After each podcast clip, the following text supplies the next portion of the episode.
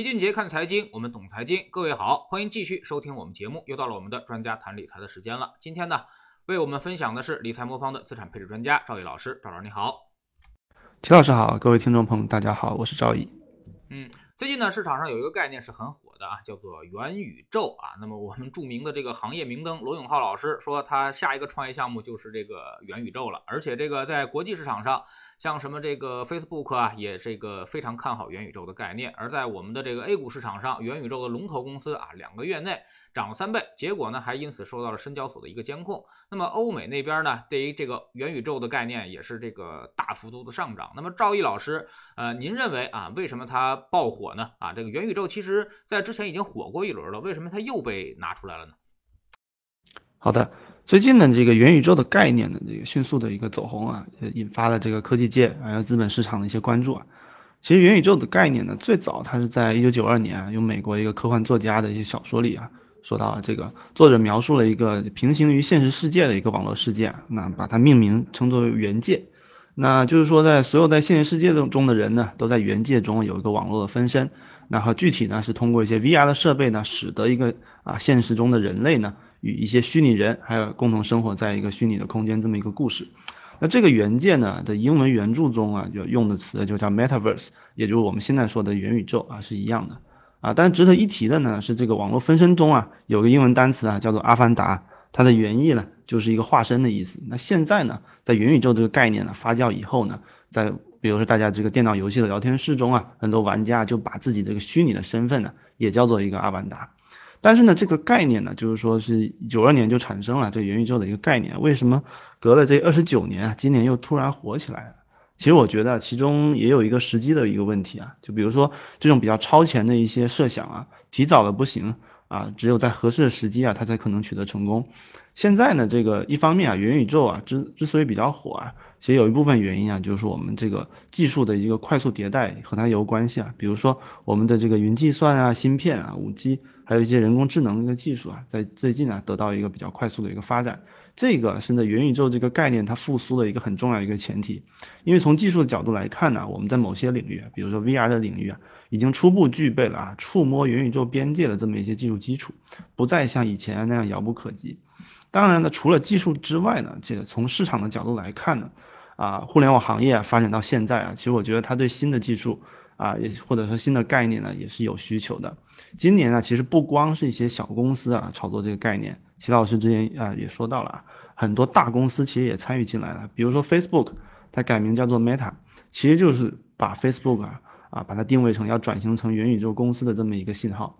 啊，我们也可以从这个 Facebook 进军元宇宙这个时点来具体看一下啊，我们现在互联网企业整体一个思路，就是为什么在今年或者是在最近呢啊开始大范围的启动这么一个计划。啊，其实从 Facebook 进军这个元宇宙的这个核心逻辑来看呢，其实它最重要一个逻辑呢是，它是试图啊打开下一个流量的一个入口。因为现在啊包括 Facebook 在内很多社交媒体啊，它面临的一个比较严重的问题啊，就是用户增速下降，并且还有一部分中老龄化的这么一个特点。比如说根据 Facebook 自己的一个统计啊，就是一九年以来，呃，Facebook 在美国青少年用户中的一个数量啊，已经下降了百分之十三。它并且预计啊，未来两年呢，这个数字啊会下降百分之四十五左右，这是一个非常快速的一个下降的一个趋势。同时啊，年轻的用户啊使用 Facebook 这个平均次数啊越来越少，Facebook 正在呢失去对年轻一代的这个吸引力。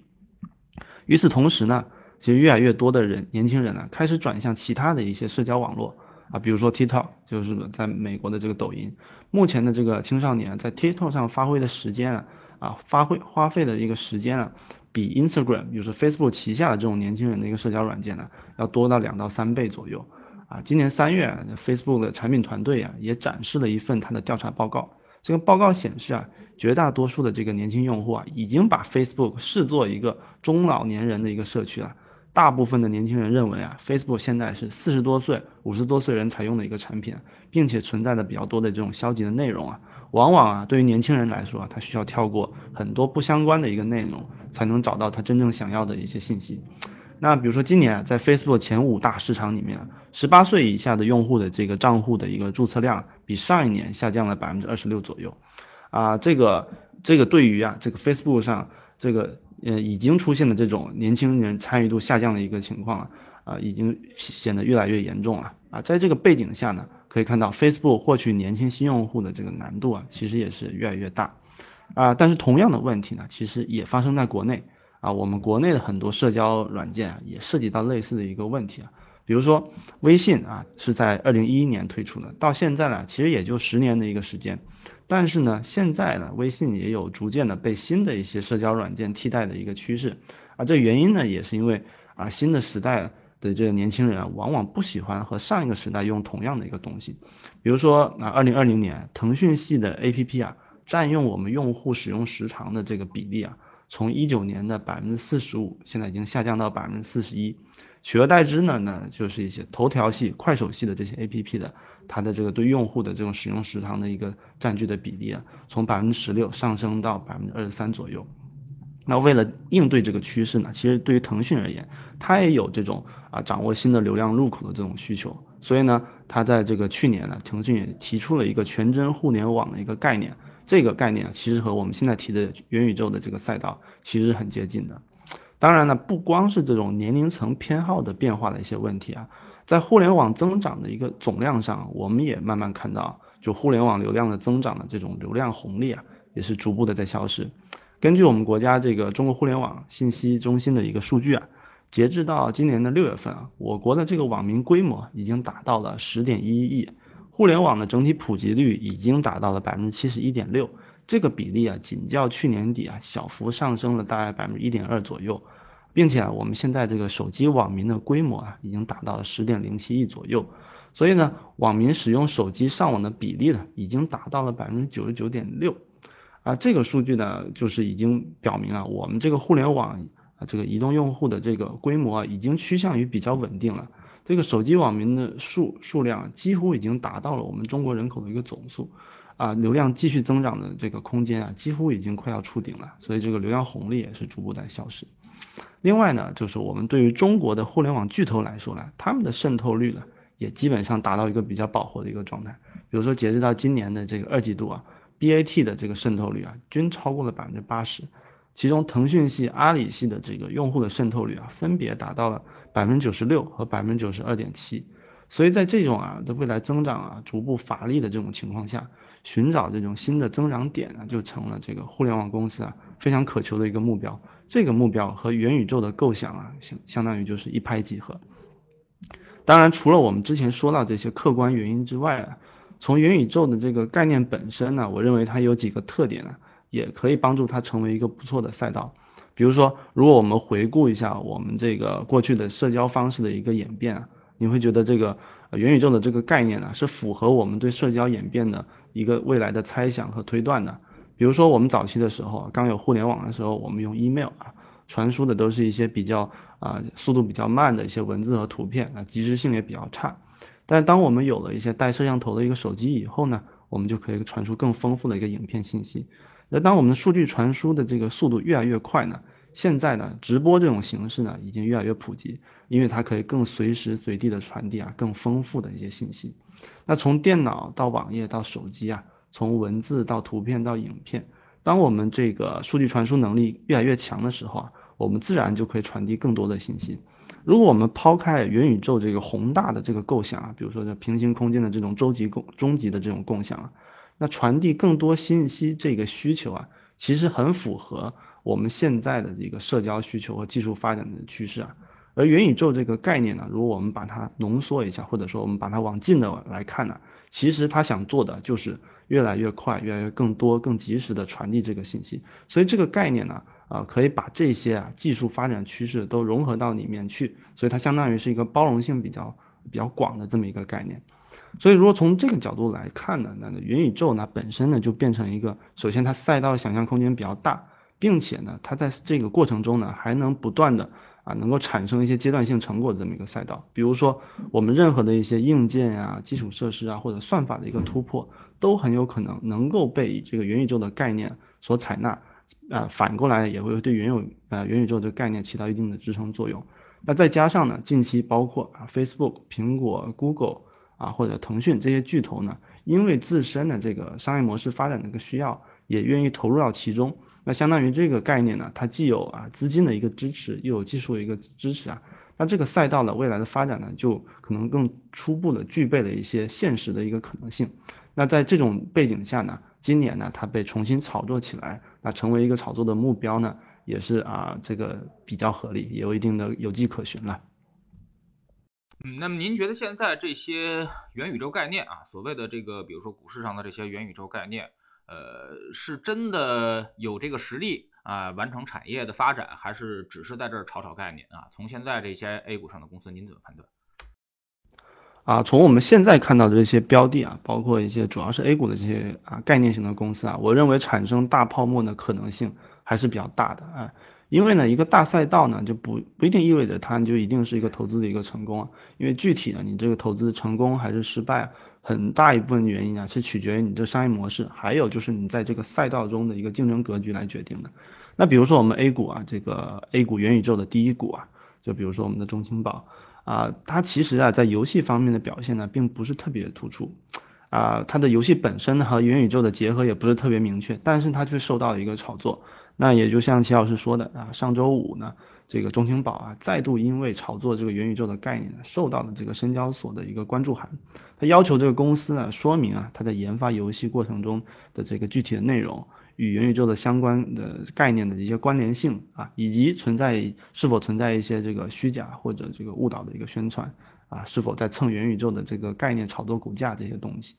那中青宝的声明中呢，其实他也挺坦白的，他就说。元宇宙呢是一个巨大的一个概念和模式，公司呢目前正处在一个初步一个探索的一个阶段，触及的概念相对比较浅，那对应的产品呢其实也在研发中，所以我们可以看到，其实类似的个股啊啊股价已经涨了那么多了啊，但也还没看到什么这个布局的一个动作，我觉得炒作的氛围还是比较浓的，个体的风险也是比较高的，大家投资的时候还是要慎重。另外，我们如果扩展一下，看到我们整个行业来看，我们的元宇宙整个行业啊，我们可以用这个 Gartner 的技术曲线呢来看啊，或者我们来定义一下这个元宇宙的这个发展阶段。根据这个技术曲成熟曲线的这么一个规律啊，我们一般可以把这个技术的一个发展和应用啊，划分成五个阶段。啊，从最开始的技术的一个启动阶段，到这个期望值的高峰阶段，到这个啊幻灭的一个阶段，最后呢缓慢爬坡，再走向成熟的最后两个阶段。它其实反映的是一个新技术啊，在这个应用的过程中呢，一般都会经历的几个步骤啊。其中呢也提，他也提到了，就是不可避免的可能会经历一些初期的一个泡沫。那首先呢，第一个爬坡期呢，就是说这个行业在刚启动一个阶段啊，技术成熟度还比较低的一个时候。行业的发展呢，也会比较鱼龙混杂啊，也就是说，很多人呢会希望能够找到这种新的增长点呢，就会把一些资金呢涌进来，来支持这个行业的一个发展。但到了第二阶段呢啊，随着这个赚钱的效应逐步显现呢，资金的涌入会加速，那这时候呢，价格和价值就很容易会发生脱节。那再往后呢，更多的这种小的一个投资人呢，因为这个赚钱效应啊，进入这个市场，这时候呢。本质上就会开始变成一股啊一种的击鼓传花的一个游戏，最终导致的泡沫破裂啊，行业迎来一个低谷之后呢啊，但是当这个新技术啊从这个第一波的低谷爬出来以后呢，它可能会真正的啊走向一个比较成熟的啊，包括技术和基金啊资金上面一个支持啊，一直达到啊最终的一个比较有效的一个平台期。从目前这个元宇宙啊所处在这个阶段来说呢，它毫无疑问呢。应该还是处在一个比较初期的一个阶段了，未来啊经历一个比较大的泡沫的可能性还是比较大的。那其实我们从这个做长期投资的角度来说呢，其实我们更偏向于是在这个技术比较成熟的阶段再去介入，我们觉得会比较稳妥一点。这个方面呢，我们其实可以参考啊巴菲特的一些投资风格，比如说他这个巴菲特，他主要参与的也是在啊，比如说第一波低谷之后再爬起来的这些公司。啊，用比也比较低的价啊价格啊买入一些有价值的公司，比如说巴菲特他就完全没有参与到啊两千年的这个 IT 泡沫，虽然当时呢他也是被诟病啊，就是说在泡沫期间啊他是大幅跑输了一个指数，甚至啊美国有很多的媒体写过很多的文章说啊巴菲特就从此可能就要走下神坛了，但之后呢还是证明就是说巴菲特还是证明了自己。并且呢，也体现他的投资的一个原则性。所以呢，在技术的比如比较成熟的一个阶段啊，市场格局比较清晰以后，我们再进入市场呢，其实往往会有比较好的盈利概率，并且它的回报也不一定会很差。比如说，我们即使没有参与到，比如说两千年的这个美国互联网的泡沫，但是呢，如果我们在这个互联网的格局已经比较稳定的最近十年，我们通过投资一些成熟的企业，其实依然可以获得比较丰厚的一个回报啊。我想这个是我觉得比较我比较认可的一个投资思路啊，也可以供大家参考。你从现在元宇宙的概念来说的话，会分为很多的这个这个子行业啊，包括我们说游戏啊，包括我们说这个硬件呀，包括 VR、AR，包括这个传感器啊。那么相对于这些子行业来说，您怎么看？您更看好哪些方面？好的，对于这个具体的这个投资标的啦，我还想就是总结一下，就是我们怎么去投资这种啊比较新的这种概念。其实过去大家往往会觉得呀，投资一个新概念，很多时候可能是类似这种孤注一掷的这种过程啊。其实啊，那即使投资一些早期的公司啊，其实对于很多专业机构啊或者是专业投资者来说啊，它很重要的一个原则依然还是配置和分散化。这个可能大家听起来觉得有点奇怪啊，但是呢，大家其实可以参考一下，比如说 PE VC 的这种投资方法，就可可以明白了。我们以 VC 为例啊，就是美国有一个研究机构叫 Correlation Ventures，它有发布一个研究报告，它是曾经统计过啊，这个零四年到一四年期间啊，这个所有的美国 VC 的项目的一个投资的一个成功率，他发现啊，百分之六十五的这个 VC 项目呢，最终是失败的，然后最终呢，产生了十倍以上的这个。呃，收益的这种 VC 项目的比例呢，其实不超过百分之二点五。那同样的例子啊，其实也发生在股票市场。比如说，一九八零年以来啊，我们如果拿这个美国的这种罗素三千指数，就是美国投前三千家比较大的这个公司构成的指数啊，它基本代表着美国全市场的一个指数。你会发现它的指数的这个收益啊，基本上完全来自于头部百分之七的一个公司，也就是后面百分之九十三的公司呢，你即使全投进去啊，你收益最终可能也是零的。但是你只要投对了前百分之七的公司啊，你就能获得整个指数啊全部的一个收益。所以我们可以看到啊，其实无论在一级市场还是二级市场，大量的这种新兴行业的投资啊，其实都是面临的非常高的一个失败率。所以绝大部分的时候啊，我们在一个行业的初期啊，是无法看清终局的，因为这中间不确定性太大了。我们经常可以可能会听到啊，很多这个成功的 PE 或者 VC 的投资人啊。在投资成功后啊，他们往往会说，哎呀，我们当时看准了某某某啊，比如说看准了某某行业某某创业者的某某特质，最终呢，坚定的投资取得一个成功。但是呢，如果我们事后去分析呢，其实很多我们现在看到很伟大的一个公司啊，当时在度过难关或者说啊走出关键一步的时候啊，很可能仅仅是因为关键时刻的某一笔融资，或者是说某一个突然的一个政策变化。而且这些事情呢，其实是带有很强的一个随机性的，呃，因为呢，即使呢这个投资人再有啊有那个再好的眼光啊，其实依然没有办法避免，就是说我们这个创投公司啊，绝大部分项目啊都是这个失败的这么一个事实。所以啊，很多现在我们看似很好的投资啊，其实也就是啊当时这个投资人啊在众多项目中其中一个而已，只不过呢他刚好脱颖而出啊，投资人也赚到了这赚到了钱。但是呢，这个投资人赚到的这个钱呢，其实上它是一个概率的钱，它并不是一个确定的钱。就比如说十年前他投资一百个公司里面，他并不是能够确定这一个公司一定成立。但是呢，他把他的这个组合给他投好以后呢，他其实赚到了这个组合中有一定的概率能出现一只伟大公司的这么一个概率钱。所以这在一级市场、二级市场其实都是有很类似的一个规律。那也有很多人啊都关注到这个巴菲特这种成功的一个投资啊。但是呢，其实很多人会关注巴菲特某几笔最成功的一个投资，但其实啊，这些成功的背后其实也是有大量的一个失败的。比如说，巴菲特在一三年的他的这个股东大会中啊，他就表示，他的一生中啊，其实持有了超过了四百到五百家的这么一个股票啊，但是绝大部分的收益啊，它其实来自于其中的十只股票。那他的这个搭档啊，查理芒格也曾经说过啊，如果你除去啊这个。伯克希尔的这个某几只表现最好的一个股票，剩余的股票其实表现的都非常平庸。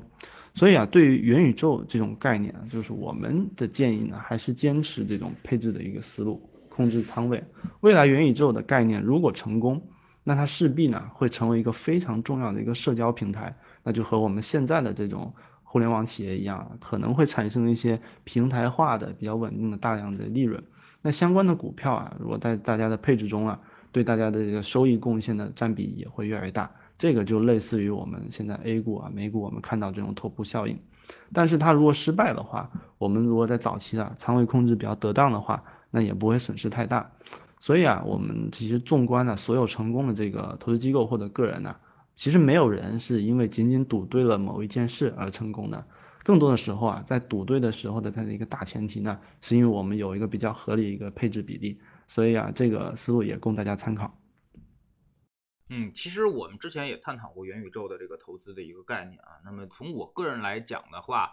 呃，我对于硬件啊，比如说 AR 呀、VR 这些技术啊，包括这些传感器公司啊，我觉得这是大势所趋啊，未来肯定需求量会越来越大，因为打破时空的限制，会对于经济，会对于整个的这个沟通。带来更大的便携度啊，是对于生产效率有提高的。但是对于后端的，比如说内容，包包括游戏，包括这个产生的这个场景啊，这些东西我们可能持保留意见啊。因为呢，呃，现在玩游戏大家都这个防沉迷啊。如果你这个元元宇宙的这个东西最后做出来是让大家很沉迷的话，那么它一定是跟这个大的环境是相悖的啊。不知道赵老师怎么看？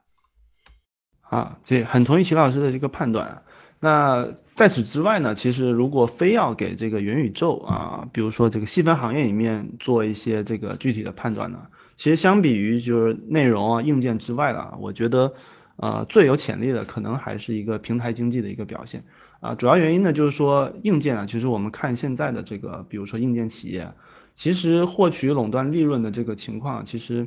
并没有平台型企业这么好啊，原因就是说硬件的这个技术上的一个壁垒啊，相对来说还是比较容易被打破的啊。当然存在一些，比如说壁垒很强的企业啊，比如说像台积电这种，它有很强技术壁垒。但绝大部分的这种硬件企业，它最终在行业成熟以后呢，很难发挥出它的一个垄断利润啊。当比如说我们看头美股头部的一些企业来说啊，这和硬件能靠上边的，可能也就是。类似苹果了，但是苹果它本质是它的最强的竞争力还是由于它的系统产生的一个网络效应啊，所以在众多的标的中呢，就是说啊，我认为首选还是去选择那些有可能有潜力会形成一些啊构建出生态，形成这种啊稳定网络效应的这么一些类型的一个企业。那其次来说呢，啊硬件应该还是会比内容要更好一点啊，这是我个人的一个看法。嗯，现在呢，根据我们的 A 股以往的这个惯例啊，那么对于一些概念性的东西，往往是喊的人越凶啊，结果呢就是心儿里越空啊。那么而真正踏踏实实做一些东西的事情的人呢，可能或者公司呢，他可能喊的没有那么凶。那您觉得这个元宇宙最后会不会沦为一场资本的一个骗局，或者说一些公司可能会成为这个资本的骗局？啊，我觉得这个基本上是必然啊，就是说每轮的这种带有概念的这个炒作啊，就比如说我们像我们的数字货币啊，最终肯定也会有大量的这种数字货币会一地鸡毛。那比如说我们啊这个元宇宙的这个概念呢，也一定会有大量的企业，因为元宇宙这个概念比较火啊，它就是蹭这个主题，但实际上它的主营内容啊，确实和这个不相关。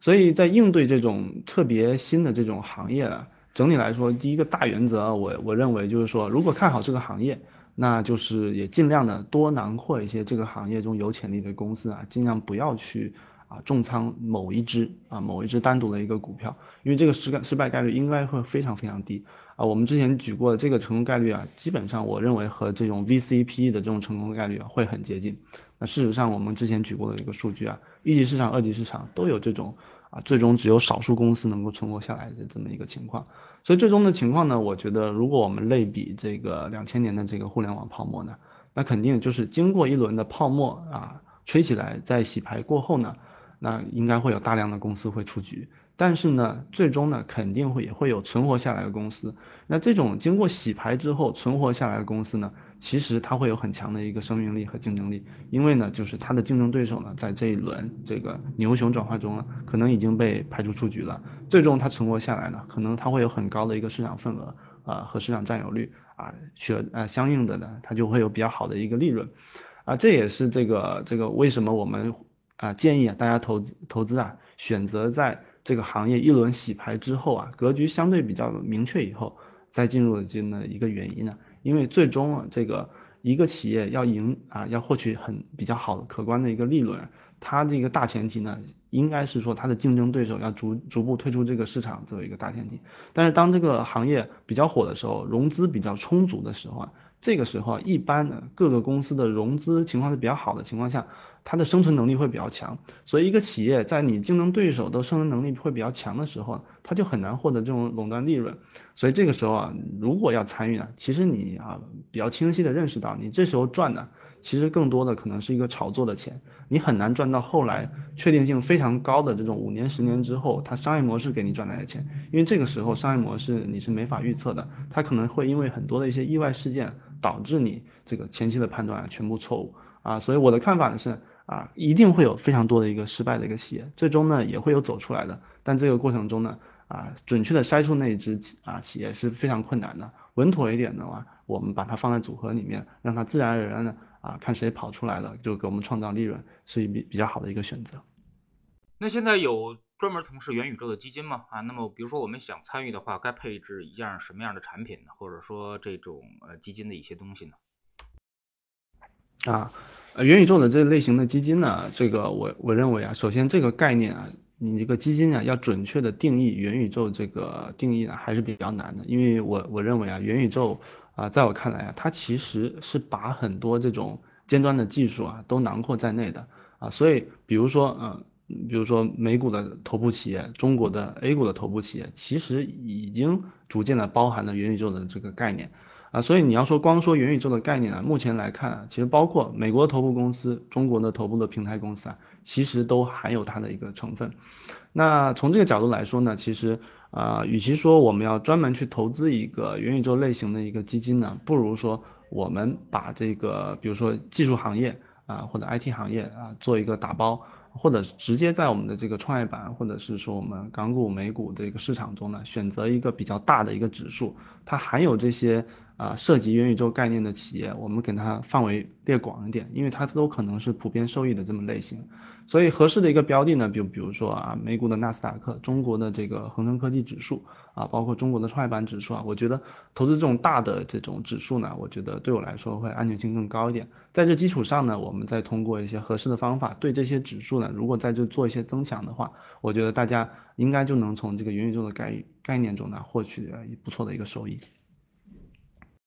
好，非常感谢赵毅老师今天做客我们节目啊，也是跟我们聊了这个元宇宙的概念啊，包括跟这个跟我们详细的解释一下该怎么投资，特别是这种早期的一些行业啊。那么呃，我们一定要控制我们的仓位比例啊，控制我们的这个配置的这么一个比例上去，因为呢，其实投早期行业啊，投这个概念啊，更多的其实是投一个概率。而并不没有把握这个它肯定会成功啊，那么所以说呢，呃，有多大把握下多大注，当你没那么大把握的时候，尽量的这个少下注啊，或者说是我们在大的行业里面或者在大的指数里面去配置一些就可以了啊。未来它如果跑出来的话，那么大的行业和大的指数也会涨；如果跑不出来的话，那么其他的东西也会对冲掉它的一些风险啊。那么这就是我们的一个整体思路啊。非常感谢赵毅老师，再见。谢谢齐老师，再见。